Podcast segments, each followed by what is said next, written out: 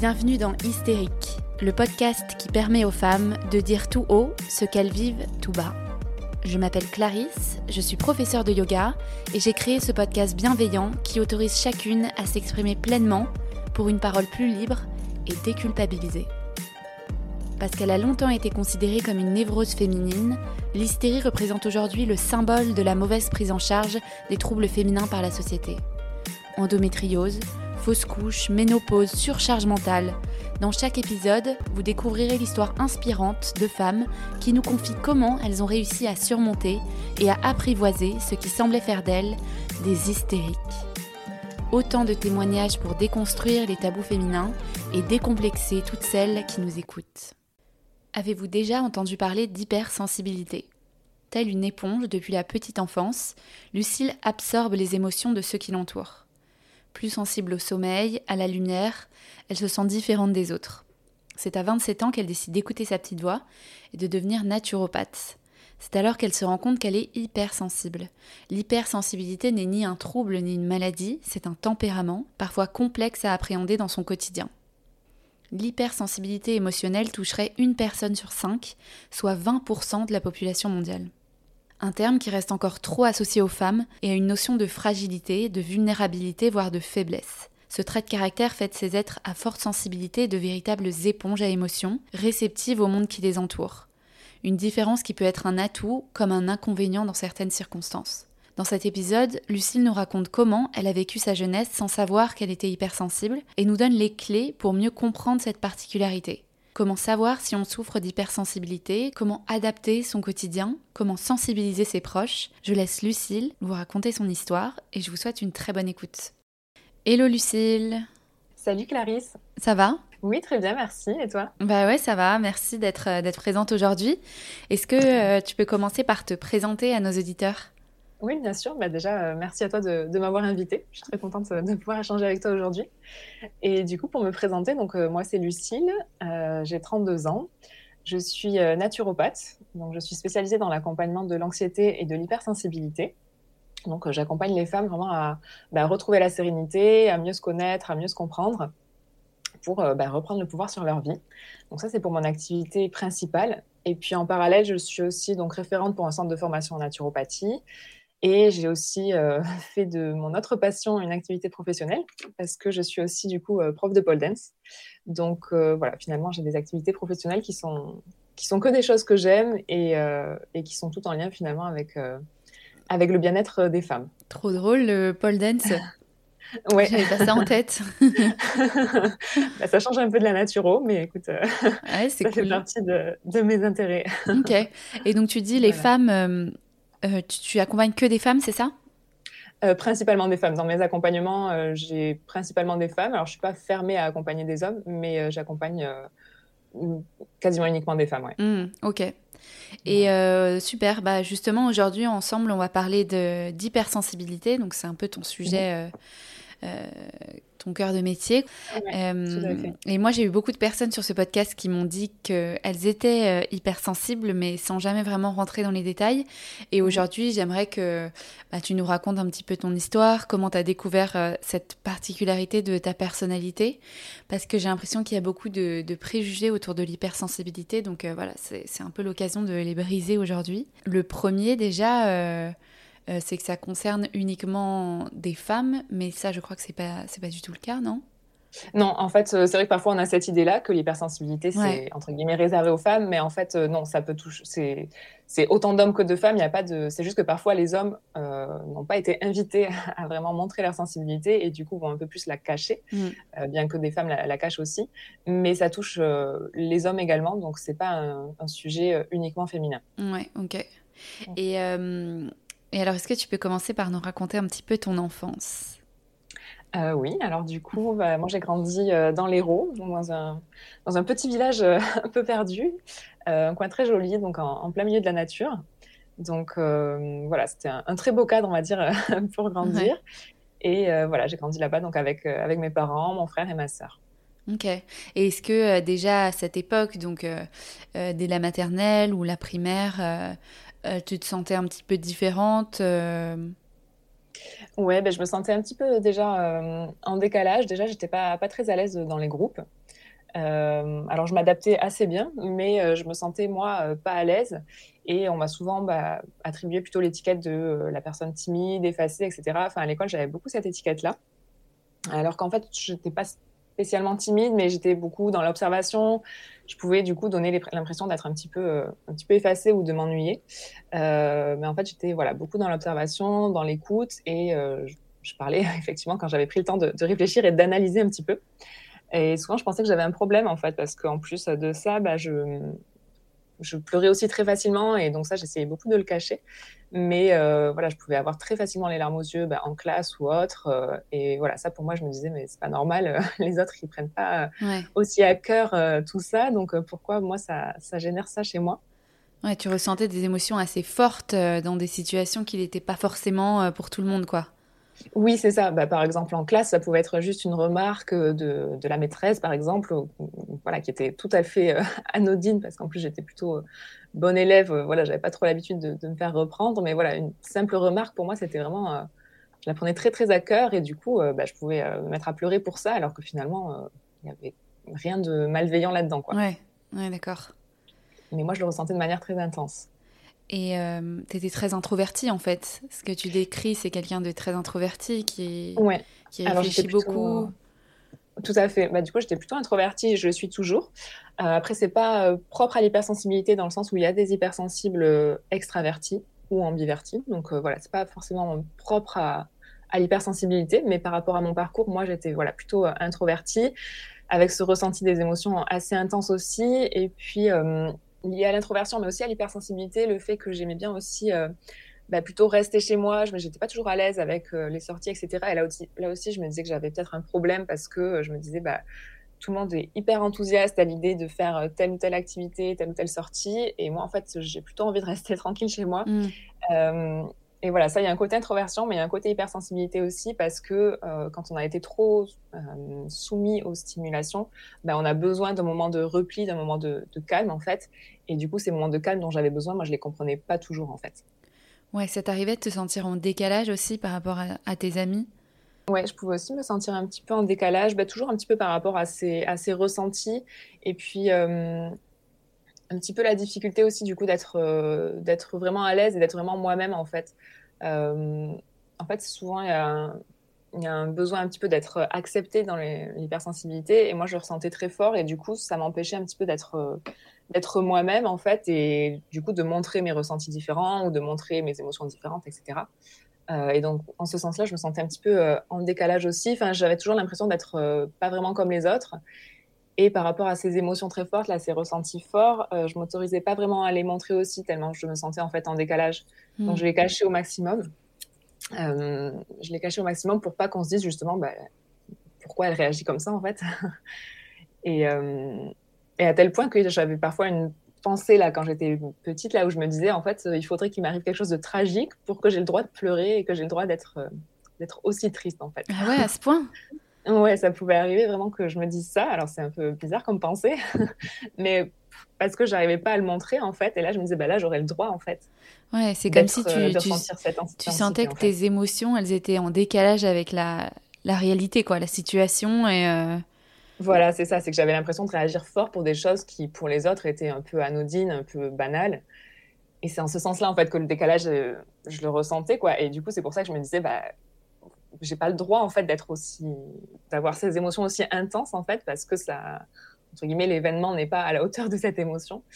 Euh, et ça du coup ça, ça générait un, sentiment assez assez étrange chez moi. Enfin c'était assez difficile à vivre dans le sens où je, je l'acceptais pas et je me disais que que du coup les autres pouvaient pas l'accepter non plus en fait. Et c'est pour ça que je le cachais beaucoup aussi Ouais, mais ça devait pas être facile parce que tu dis que avais, tu te sentais obligée d'avoir comme une autre personnalité en fait avec les, avec les autres. Ouais.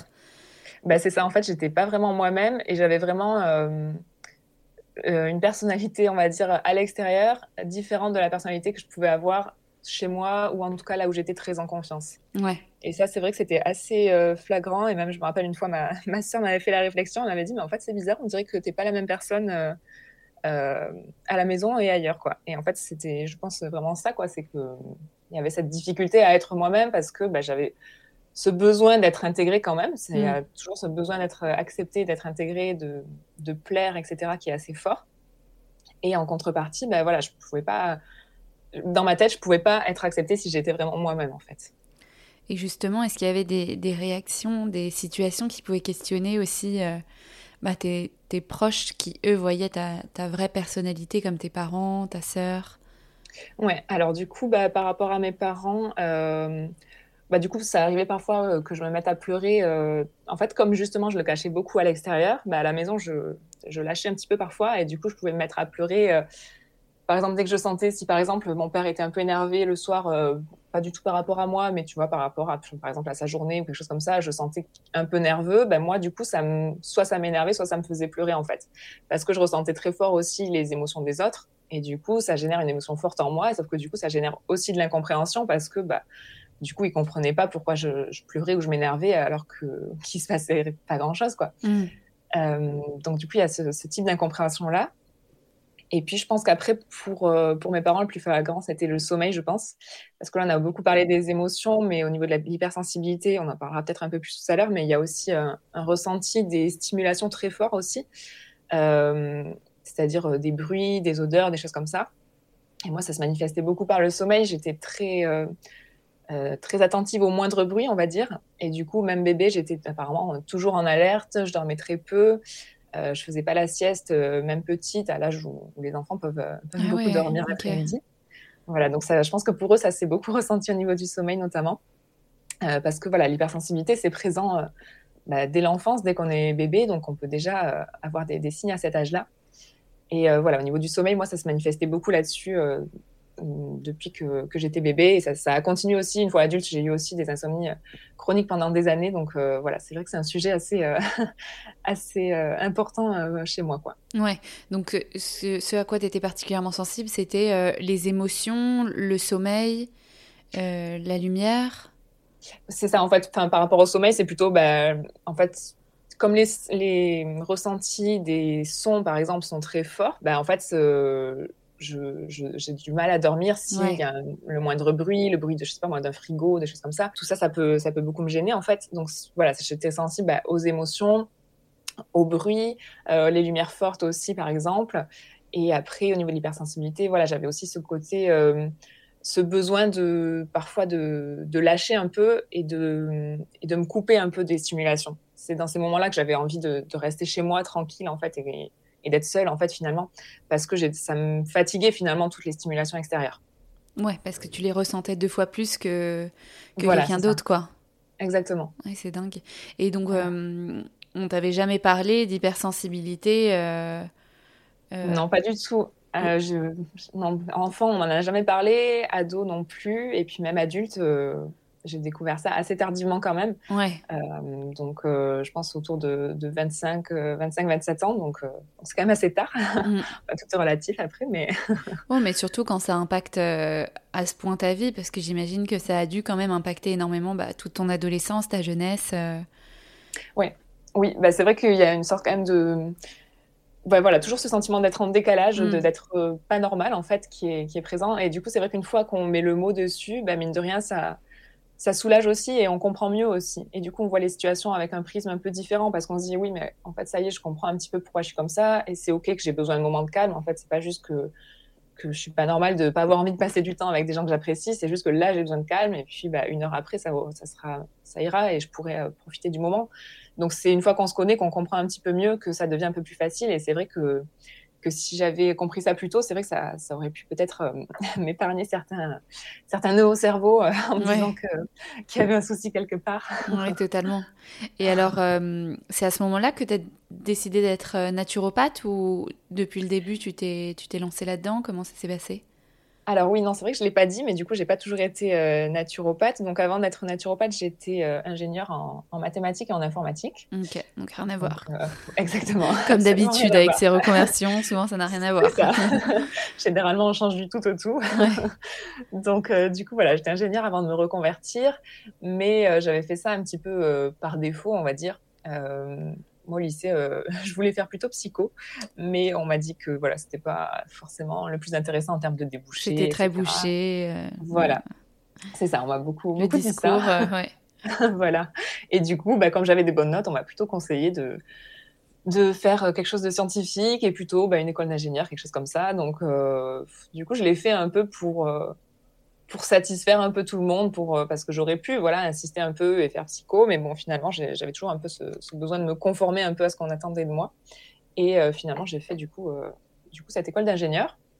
Mais bon, dès le début, je savais que, que c'était pas pour moi. Mm. Ça, ça me plaisait pas dès le début, mais j'ai quand même fait mes, mes 5 ans d'études. Et ensuite, j'ai commencé à travailler dans ce milieu-là. Euh, donc je me sentais pas du tout épanouie ni pendant mes études, je me projetais pas du tout dans cette vie euh, professionnelle. Et en fait, je savais déjà que je changerais de voie à un moment donné. Je savais pas trop encore vers quoi, je savais pas à quel moment, mais je, je savais que que je changerais à un moment donné parce que c'était pas c'était pas fait pour moi. Donc j'ai travaillé quand même pendant euh, 5, 6 ans, ouais, 6 ans euh, en tant qu'ingénieur. Et euh, vraiment, ça me convenait pas et ça impactait de plus en plus euh, mon quotidien et, et, ma santé mentale, quoi, tout simplement parce que je me sentais vraiment pas, pas à ma place. J'avais un manque de sens qui était très très fort chez moi. Je me sentais pas pas utile. J'étais pas toujours en accord avec mes valeurs et ça, pour moi, c'était très très dur à supporter.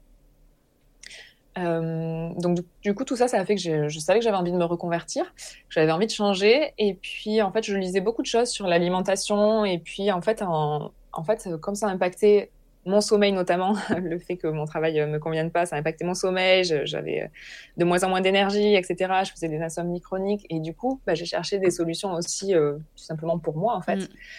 Donc j'ai consulté des thérapeutes, j'ai fait des recherches toute seule. Et puis en fait, euh, ça m'intéressait en fait tout ce que je lisais. Donc, euh, donc à force de, chercher pour moi, bah, j'ai lu de plus en plus de choses sur le sujet. Et puis, je me suis dit, bah, en fait, pourquoi pas en faire quelque chose de, professionnel. Ça t'a passionné euh, euh, de ce que tu découvrais? Ouais. Tout à fait, ouais. Je trouvais ça vraiment hyper intéressant de comprendre, rien que de comprendre comment ça fonctionnait, en fait. ça a expliqué pas mal de choses. Et puis, je trouvais ça vraiment hyper intéressant. Ensuite, tout ce que je lisais sur sur le lien entre l'alimentation, sur les possibilités qu'on avait avec les plantes, les compléments, etc. Enfin voilà, tout, tout ce qui tournait autour de ça, ça m'intéressait beaucoup. Et du coup, bah, j'ai cherché une formation et j'ai décidé de, voilà, de faire cette formation et de, et de quitter mon boulot ensuite. Donc, euh, donc voilà un peu pour, euh, pour mon histoire professionnelle. Ok. Et tu avais quel âge? Euh, Donc du coup, j'ai commencé ma formation à 27 ans et je l'ai finie à 29. Ok. ouais, c'est ça. Donc, tu avais déjà cette, euh, cette connaissance un peu de, ton hypersensibilité. Oui, alors j'avais déjà effectivement découvert ça, mais je m'étais pas encore trop penchée sur le sujet. C'est-à-dire que euh, j'avais écouté, en fait, j'avais découvert ça en écoutant une émission de radio bah, où parlait justement euh, Saverio Tomasella, qui est le fondateur de l'Observatoire de la sensibilité euh, où je me suis formée. Donc c'est marrant parce que la boucle, mmh. la boucle est bouclée. et puis bah, du coup, en fait, j'ai écouté cette émission de radio, ça, ça a commencé à germer un petit peu dans ma tête, et puis après j'ai acheté un livre dessus. Euh, voilà, j'ai commencé à me renseigner un petit peu, mais j'avais encore un peu de mal à m'approprier le sujet en fait. Je me disais encore, bah, est-ce que c'est moi? Est-ce que, est-ce que je me reconnais là-dedans parce que parce que je suis vraiment hypersensible ou pas, ou est-ce que c'est un effet de mode, ou etc. Enfin voilà, j'avais encore un petit peu du mal à, vraiment affirmer que j'étais hypersensible. Euh, mais du coup, j'avais déjà cette connaissance euh, avant de faire euh, ma formation de naturopathe. Et puis, bah, petit à petit, en fait, j'ai approfondi un peu le sujet, j'ai lu d'autres choses dessus, j'ai vu un petit peu les liens aussi avec euh, bah, le côté physiologique en fait aussi le fait que finalement le système nerveux il peut aussi être impacté à force d'avoir toutes ces stimulations ça s'est fait en parallèle de, de, mon cheminement en tant que naturopathe en fait ok d'accord c'est pas l'hypersensibilité qui a déclenché euh, ma formation en naturopathie bien que c'est quand même mes problèmes de sommeil euh, le fait que je me sentais pas fatiguée, pas bien, etc. Donc voilà, il y avait quand même un lien, mais voilà, c'est pas vraiment cette notion-là qui a, qui a déclenché ma formation.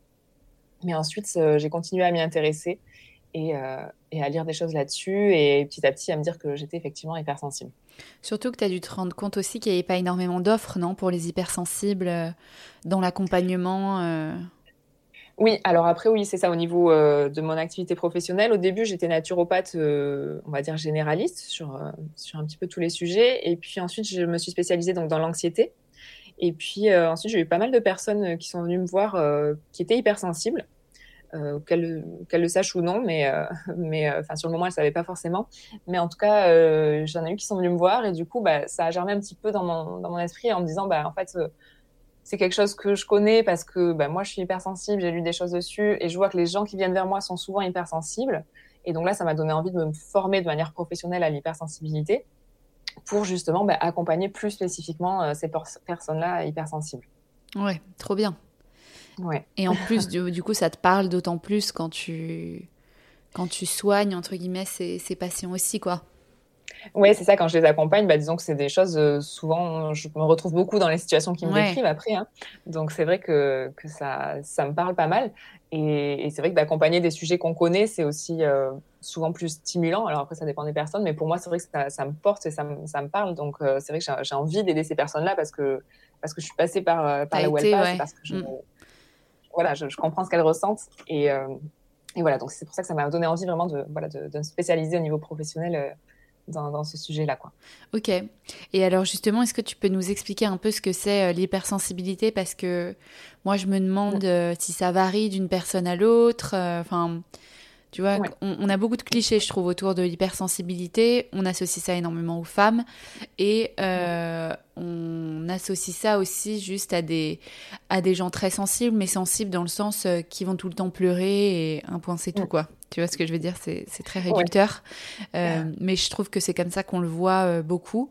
Et comme tu disais tout à l'heure, euh, vu qu'on en parle de plus en plus, euh, tu as toujours peur de te dire est-ce que je suis vraiment hypersensible ou est-ce que je me dis hypersensible parce qu'aujourd'hui tout le monde en parle et que. Enfin voilà, tu vois, je, je me pose beaucoup de questions autour de cette hypersensibilité. Oui, mais tout à fait. Mais c'est vrai que ça, c'est une question qui revient beaucoup. C'est est-ce que je suis hypersensible ou est-ce que c'est parce que j'en entends beaucoup mm. parler que du coup, je me, je me, je me sens hypersensible, mais qu'en fait, c'est, pas vraiment ça. Enfin, voilà, c'est vrai que c'est pas toujours clair déjà ce qu'il y a, ce qu'il y a derrière ce mot. Et puis en plus, voilà, c'est toujours un peu le flou de est-ce que, est-ce que c'est à force de lire des informations que je m'identifie ou est-ce que c'est vraiment moi, quoi? Et c'est vrai qu'on a pas mal d'idées reçues. Donc souvent, effectivement, on pense que être hypersensible, c'est, euh, pleurer pour rien, entre guillemets, et ça s'arrête là. Ouais. En fait, l'hypersensibilité, c'est une caractéristique euh, assez large et, plus complexe que ça. Euh, déjà, c'est quelque chose qu'on a toute la vie, c'est-à-dire que euh, c'est une caractéristique qu'on a de la naissance à la fin de sa vie. sinon, on peut avoir des périodes hypersensibles suite à un événement douloureux, un deuil, etc. Mais dans ces cas-là, c'est pas l'hypersensibilité telle qu'on la définit, c'est vraiment plus euh, lié à une période de vie. Donc dans ce cas-là, c'est pas qu'on est vraiment une personne hypersensible, on n'a pas ce fonctionnement du cerveau d'hypersensible, c'est juste lié à une période en fait. Donc il faut bien différencier un petit peu les deux. Et ensuite, l'hypersensibilité, euh, il y a plusieurs piliers en fait, euh, déjà, il y a ce qu'on appelle une hyperesthésie. Donc ça, souvent, on l'oublie parce qu'on a en tête l'hyperémotivité, mais on oublie souvent l'hyperesthésie. Et l'hyperesthésie, c'est un peu ce dont je parlais tout à l'heure, le fait que euh, on va recevoir les stimulations de manière plus intense, les stimulations des cinq sens, c'est-à-dire euh, de l'ouïe, de la vue, de l'odorat, du goût et du toucher. Donc, par exemple, on va être plus sensible au bruit, c'est-à-dire qu'on va capter tous les bruits. par exemple, tu vois, ça peut être, euh, bah, tu es en train de discuter dans une conversation, mais à côté, tu entends le bruit du frigo, le tic-tac du réveil, tu entends la conversation d'à côté. En fait, tout ça arrive à ton cerveau. Il y a moins de filtres, en fait. Ça, crée une intensité assez forte et ça crée beaucoup d'informations d'un coup, en fait. ça, c'est l'hyperesthésie. Ça peut être un ou plusieurs des cinq sens qui sont, euh, qui sont très sensibles, en fait. Ça peut être, par exemple, juste l'ouïe ou l'ouïe, la vue, l'odorat. Voilà, c'est assez... Euh, assez propre à chaque personne, mais en tout cas, il faut qu'il y ait au moins une hyperesthésie pour parler d'hypersensibilité. Ok, juste un sens qui est vraiment hyper développé, quoi. Ouais, c'est ça, au moins un. Voilà. Euh, et ensuite, on peut parler, euh, on parle d'hyperémotivité aussi dans l'hypersensibilité. Donc ça, c'est quelque chose qu'on a souvent un peu plus en tête. Et là, ça va être vraiment l'intensité de l'émotion l'intensité de l'émotion euh, qui va être plus forte que chez une personne qui n'est pas hypersensible. Et c'est pour ça qu'on peut parfois avoir des émotions très fortes pour quelque chose qui paraît aux yeux de quelqu'un d'autre, entre guillemets, anodin, parce qu'en en fait, l'intensité, elle est décuplée chez nous, en fait. Mm. Que l'émotion soit agréable ou désagréable. Ouais, c'est ça, ce que j'avais demandé. Ça peut être aussi de la nervosité. Euh. C'est ça, c'est qu'on peut, on peut aussi ressentir euh, de la joie de façon très, très importante aussi. Ok. Mais ce que je veux dire, c'est que c'est pas que dans la tristesse. Tu vois ce que je veux dire? Que ah j'ai l'impression que l'hypersensibilité, il y a vachement. Euh, ce qui est associé aussi, c'est un côté très euh, euh, passif, très triste, mm. qui pleure beaucoup. Tu vois ce que je veux dire? Et est-ce qu'il y a aussi un, côté colérique qui peut, qui peut y avoir, très nerveux? Oui, ça peut aussi, oui, tout à fait. C'est-à-dire que chaque émotion va être décuplée. Donc la colère aussi, elle va être décuplée. Et parfois mm. aussi, on peut du coup avoir ce sentiment de, s'énerver un peu pour rien, surtout si on a laissé un petit peu stagner des choses et ça peut ressortir très fort. Et effectivement, il peut y avoir aussi ce côté colère qui est très fort. En fait, toutes les émotions, tout le panel d'émotions, le panel d'émotions va être plus large et plus fort en fait. Ok. Et l'émotion va aussi durer plus longtemps. Ça peut être difficile pour les hypersensibles de, de passer à autre chose, entre guillemets, c'est-à-dire après un déménagement, une séparation, quelque chose comme ça, ça peut être difficile. Ça peut durer des années en fait, enfin, en tout cas, ça peut durer longtemps euh, de passer à autre chose parce que ça, ça reste à vif en fait. L'émotion, elle, est vive et la blessure, elle reste, elle reste longtemps en fait. Ok, c'est vraiment des gens qui vivent euh, de manière intense, quoi, tout ce qui se passe dans leur vie. C'est ça, exactement. Mais du coup, effectivement, ça doit pas être évident à chaque situation, quoi. Bah, disons qu'on peut vite arriver à un niveau de saturation en fait. Parce que du coup, euh, le fait d'avoir les stimulations au niveau des sens plus les émotions fortes, en fait, ça veut dire c'est-à-dire qu'on ressent une surstimulation en fait. On est très stimulé. Et du coup, à force d'avoir cette surstimulation, si on s'isole pas un petit peu, si on se met pas un petit peu au calme de temps en temps, qu'on baisse pas en tout cas un petit peu le niveau des stimulations, on peut arriver à un niveau de saturation. Et là, du coup, on peut ressentir un épuisement euh, soudain. En fait, on était bien et puis tout d'un coup, on est épuisé parce que en fait, on a cette saturation. Ou alors tout d'un coup, euh, il y a vraiment une émotion qui va sortir euh, sans qu'on sache trop pourquoi, parce qu'en fait, on a atteint ce niveau de saturation et là, c'est comme si ça débordait en fait. Ouais, ok. Et ensuite, il y a un troisième pilier qui va être euh, du coup, bah, en fait, le fait d'être très empathique. Souvent, on va avoir une empathie qui est développée. On va ressentir très fort les émotions des autres. On va ressentir aussi tout ce qui est communication non verbale, la posture, le ton, les gestes, etc. Euh, et on va très facilement se mettre à la place de l'autre en fait. Donc il y a ce côté euh, empathique qui est souvent présent chez les hypersensibles. Et il y a un autre point qui est le, le traitement approfondi des informations en fait. C'est-à-dire que on reçoit beaucoup d'informations, mais en plus de ça, elles vont être traitées de manière approfondie. On va prêter beaucoup d'attention aux détails. Et du coup, c'est un peu ce qui fait que euh, beaucoup d'hypersensibles ont l'impression d'avoir voilà, les pensées qui s'enchaînent, le mental qui ne s'arrête jamais, toujours le petit vélo qui tourne dans la tête c'est euh, parce qu'il y a ce traitement approfondi des informations en fait qui, euh, qui est important et qui est très présent dans l'hypersensibilité. Et, euh, et, tu parles beaucoup d'anxiété aussi. Est-ce que les personnes hypersensibles sont sujettes à ça du coup particulièrement? Alors du coup, il faut savoir déjà que c'est important de préciser que l'hypersensibilité c'est pas la cause de la souffrance, donc c'est pas la cause de l'anxiété, on va dire. on peut être hypersensible et heureux, c'est pas antinomique, on va dire la société, elle n'est pas faite pour les personnes hypersensibles, on va dire. Elle prône plutôt le fait d'être peu sensible. Euh, et c'est là que parfois, ça peut être difficile pour les hypersensibles de se sentir bien dans cette société-là, en fait. Hmm. Donc, on peut remarquer quand même que certains hypersensibles peuvent être plus facilement sujets à l'anxiété et leurs ressentis sont plus forts aussi. Donc, quand ils vont être sujets à l'anxiété, ça va être de manière très intense aussi, généralement. Et euh, je pense que moins on a connaissance de notre fonctionnement, plus ça risque d'être le cas. Plus euh, l'hypersensible risque d'être sujet à l'anxiété. Parce que, du coup, on va souvent être dans la suradaptation. La personne hypersensible, elle va essayer de ressembler aux autres pour diminuer un petit peu le décalage qu'elle peut ressentir. Mais en faisant ça, bah, elle nie un petit peu euh, sa propre personne, elle nie qui elle est, et du coup, ça, ça peut réveiller de l'anxiété. Et le fait de se suradapter, le fait de pas s'écouter quand on a besoin d'un moment de calme, etc., là, ça peut avoir un lien avec l'anxiété, avec la fatigabilité. Ok. Un peu comme toi, ce qui t'est arrivé euh, euh, quand tu étais dans un travail qui te convenait pas oui, tout à fait. Voilà, je, là, je, m'écoutais pas beaucoup. J'étais euh, un peu surstimulée avec euh, avec mon rythme. Euh, en plus, ça correspondait pas du coup à, qui j'étais. et finalement, ben voilà, tout ça, ça met à mal un petit peu notre système nerveux. On se met en état d'alerte, de danger, et du coup, ça déclenche de l'anxiété en fait. Hmm, ok. Et du coup, toi, maintenant, aujourd'hui, comment ça, ça, se traduit chez, chez toi, ton hypersensibilité? Et qu'est-ce qui, que tu as trouvé qui marchait? Tu vois, pour, euh, pour pas la réduire, mais au moins pour t'adapter euh, beaucoup plus que ce que tu faisais avant à, tes, à tes émotions, à tes sensations moi, c'est beaucoup, bah, toujours au niveau des émotions qui restent fortes, hein, ça, ça, n'a pas changé. Et puis au niveau des, sens, bah, voilà, comme je disais, c'est plutôt euh, les bruits, par exemple. Des fois, ça va être trop, ça va trop me solliciter, par exemple, de, par exemple, de mettre la musique toute la journée, ça va être trop, trop de stimulation pour moi. Euh, ou alors, par exemple, bah, pour le sommeil, euh, tu vois, chez moi, par exemple, j'éteins toujours la VMC quand je vais dormir parce que sinon je peux, je peux pas dormir. Donc euh, voilà, c'est des petites choses comme ça au niveau des sens qui font que que je m'adapte à ça. Je dors par exemple avec des bouchons d'oreilles, avec un masque pour les yeux parce que je sais que moi, la moindre lumière, ça va tout de suite m'empêcher de dormir en fait. Ok. Donc c'est vraiment s'adapter un petit peu comme ça.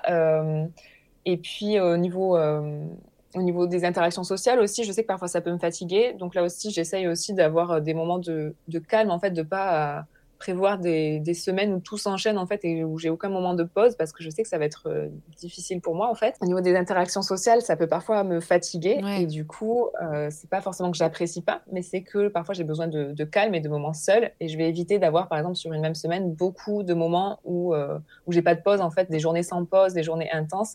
Là, je sais que ça va être trop pour moi et que euh, je risque justement d'arriver à saturation en fait. Mm. Donc j'essaie de m'écouter et d'adapter un petit peu ça.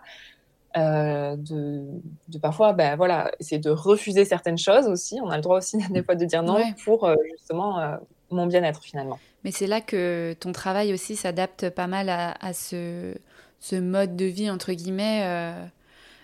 parce que tu peux, tu peux, t'es seul, donc t'es pas obligé d'être toute la journée dans un bureau entouré de 100 personnes. tu peux aussi avoir des petits moments de break vraiment toute seule avec toi-même, quoi. Oui, c'est ça. Je suis pas obligée de travailler en open space. Euh, je peux euh, travailler euh, plus au calme, on va dire. je peux m'organiser un petit peu comme je veux, choisir mes horaires. Donc c'est vrai qu'il y a une certaine liberté qui finalement me convient bien. Ok. Et alors, comment on reconnaît un hypersensible? Comment on comment on peut savoir si on l'est? Alors du coup, ça se voit pas toujours si la personne hypersensible, euh, elle est en suradaptation, parce que ça, c'est très fréquent chez les hypersensibles, euh, parce qu'il y a le fait de se sentir en décalage va faire que du coup, on s'adapte, mm. et euh, donc la personne hypersensible va tout faire pour que ça ne se voit pas finalement.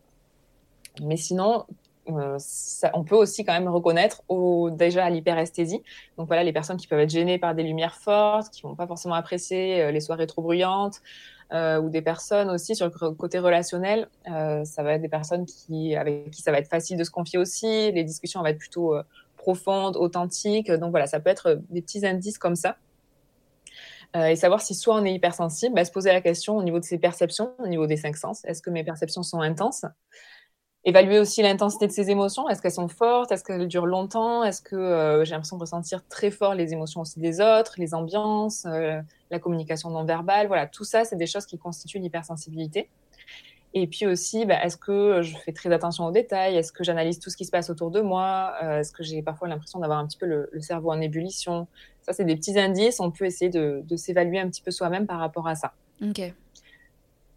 Après, parfois, ça va être un peu difficile de s'évaluer soi parce qu'on ne se rend pas forcément compte de comment c'est pour les autres. Donc, en fait, on ne se rend pas compte que pour nous, c'est intense parce qu'on ne sait pas qu'à côté, finalement, la lumière, là, elle va pas forcément gêner l'autre.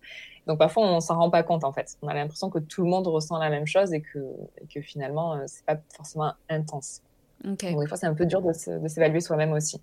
Et quels, quels sont tes, tes, conseils, du coup, pour ces personnes? Est-ce qu'il faut se se faire accompagner, aller se faire diagnostiquer? Euh, tu vois, c'est, on en parle quand même de plus en plus de l'hypersensibilité, mais c'est pas non plus évident. Euh, je te disais que là, déjà la définition, elle n'était pas claire, même pour moi. Donc, euh, tu vois, comment comment on fait quand on, a un petit doute ou même quelqu'un dans notre entourage? Oui, alors bah, du coup, si on, si on ressent le besoin, justement, si on n'est pas sûr d'être hypersensible ou pas, bah, on peut justement se tourner vers un professionnel. Donc, par exemple, bah, moi, je propose des tests d'hypersensibilité, une séance spécifique dédiée à ça, euh, basée sur un, test qui a été établi par l'Observatoire de la sensibilité pour justement échanger euh, autour de ce sujet-là et aider la personne à cerner sa sensibilité, savoir si oui ou non elle est hypersensible, et en fait lui donner des clés de compréhension de son fonctionnement. En fait, mm. ça, ça peut être une option euh, si on veut voilà avoir un avis extérieur et professionnel sur sa sensibilité finalement. Euh, après, c'est pas une obligation de. En fait, il n'y a pas de diagnostic parce que c'est pas une pathologie. Donc, on parle pas de diagnostic. Donc, on peut tout à fait se dire soi-même, bah, je suis hypersensible ou je ne suis pas hypersensible. Il n'y a pas de, de, de, diagnostic à poser. Euh, c'est juste que parfois, un éclairage extérieur peut aider à mieux se comprendre et à mieux s'accepter, en fait. Après, ça peut être, voilà, à force de se renseigner, tout ça, on peut aussi le ressentir. Et voilà, si on a la sensation d'être hypersensible et que euh, on vit bien avec cette idée-là, c'est-à-dire qu'on n'a pas besoin d'une confirmation extérieure, bah, ça, peut être tout à fait, euh, tout à fait euh, valide en fait. Ok. Je trouve ça dommage qu'il n'y ait pas de, diagnostic à proprement parler, notamment pour les enfants. Euh, parce que comme tu disais, toi, tu en, as, as souffert aussi plus jeune. Oui, alors chez les enfants, bah, on peut aussi faire passer un test avec un professionnel comme celui que je propose pour les adultes. Mais encore une fois, ça ne sera pas non plus un diagnostic parce que, parce que encore une fois, comme c'est pas une maladie. C'est pas officiel, quoi. Voilà, c'est pas, euh, puis c'est pas considéré comme une pathologie en fait. Ouais, ouais. Donc du coup, on pose pas de diagnostic. C'est juste qu'on a un fonctionnement différent. mais voilà, mais ça sera pas un, diagnostic et on peut se tourner donc voilà vers des personnes formées à l'hypersensibilité. certains psychologues aussi peuvent être formés à l'hypersensibilité. Enfin voilà, il y, a différentes différentes options si on veut se faire accompagner. Ok, top. Et est-ce que tu as un, livre, un podcast, quelque chose que tu as vu ou écouté qui t'a qui t'a qui t'a parlé sur l'hypersensibilité, euh, tu vois dernièrement? Ouais, alors euh, bah, j'ai lu justement récemment le livre de Fanny Marais. Euh, avec qui je me suis formée d'ailleurs, et elle a sorti un livre assez récemment que j'ai lu là, et il est vraiment hyper intéressant. Il s'appelle, il s'appelle Femme à haut potentiel intellectuel et sensible. N'ayez pas peur d'être hors la norme. Euh, et, voilà, je trouve, euh, il y a des réflexions vraiment intéressantes sur justement bah, le fait de, est-ce qu'on, en fait, de ce qui nous est un petit peu dicté par la société, et comment on peut en sortir aussi et sortir un peu de cette norme. Euh, donc voilà, je, trouve que ce, livre est, vraiment intéressant. Ah ouais, top. Et ça, ça parle des femmes, du coup, c'est vraiment. oui, c'est pour les femmes. C'est ça, ouais. C'est ça, c'est vraiment spécifiquement pour les femmes, ouais. Trop bien. Euh, ok, bah super. Et bah merci beaucoup, Lucille, euh, Avec pour, pour toutes ces infos. C'était hyper intéressant. Et, euh, et bah, j'espère que ça donnera envie à certaines ou certains qui nous écoutent, on espère, d'en savoir un peu plus sur l'hypersensibilité. Et, et voilà, c'est toujours bien, même si on ne se sent pas concerné, d'être sensibilisé, même, même pour son entourage. Oui, oui, tout à fait. Ouais. C'est vrai que c'est bien d'avoir une idée un petit peu de ce que c'est pour, euh, bah pour voilà, soit pour soi-même, mais aussi c'est vrai comme tu le dis pour son entourage, ça peut être bien aussi. Des fois, on peut, on peut aussi détecter ça chez quelqu'un et, et, du coup l'orienter, lui dire ah, tiens, est-ce que tu, ça t'intéresserait pas de lire ce livre ou voilà. Et, ouais, et s'adapter à l'autre aussi un petit peu parce que je pense que c'est des gens qui, qui s'adaptent constamment et, euh, et comme tu dis, la société elle est pas, elle est pas encore euh, faite pour les hypersensibles, donc. Exactement. C'est pour que ça aille un peu aussi dans l'autre sens, quoi. C'est ça, oui, tu as raison. Et pour terminer, quel sujet féminin tu souhaiterais euh, qu'on aborde dans un prochain épisode? Euh, alors du coup, il y a un sujet euh, où je trouve qu'on n'en parle pas beaucoup et qui est du coup typiquement féminin, c'est le trouble dysphorique prémenstruel. Ok. Donc c'est un trouble finalement qui est reconnu comme un trouble psychiatrique et qui est lié aux fluctuations du cycle. Ouais. Et du coup sur lequel on peut avoir du coup des très, forts, euh, très fortes manifestations, euh, par exemple une humeur dépressive, de l'anxiété, des symptômes physiques aussi, euh, à certains moments du cycle qui reviennent du coup tous les mois et qui sont très, très invalidants. Donc je trouve que c'est un, sujet dont on parle pas beaucoup et qui mérite justement d'avoir un petit peu plus de, de place pour que justement on puisse, bah, là pour le coup, le diagnostiquer plus facilement, savoir que ça existe, en fait, je trouve que c'est c'est important d'en parler, quoi. Ouais, je suis d'accord et je cherche justement euh, un témoignage euh, à ce sujet-là. Donc, si vous nous écoutez, euh, c'est avec plaisir. et je te dis à, à, très bientôt. Alors, merci beaucoup, Lucille. Avec plaisir, merci à toi. Et puis, et puis à bientôt, Clarisse. Salut. J'espère que cet épisode vous a plu. Si c'est le cas, n'hésitez pas à le partager autour de vous. Un grand merci et à très vite dans Hystérique.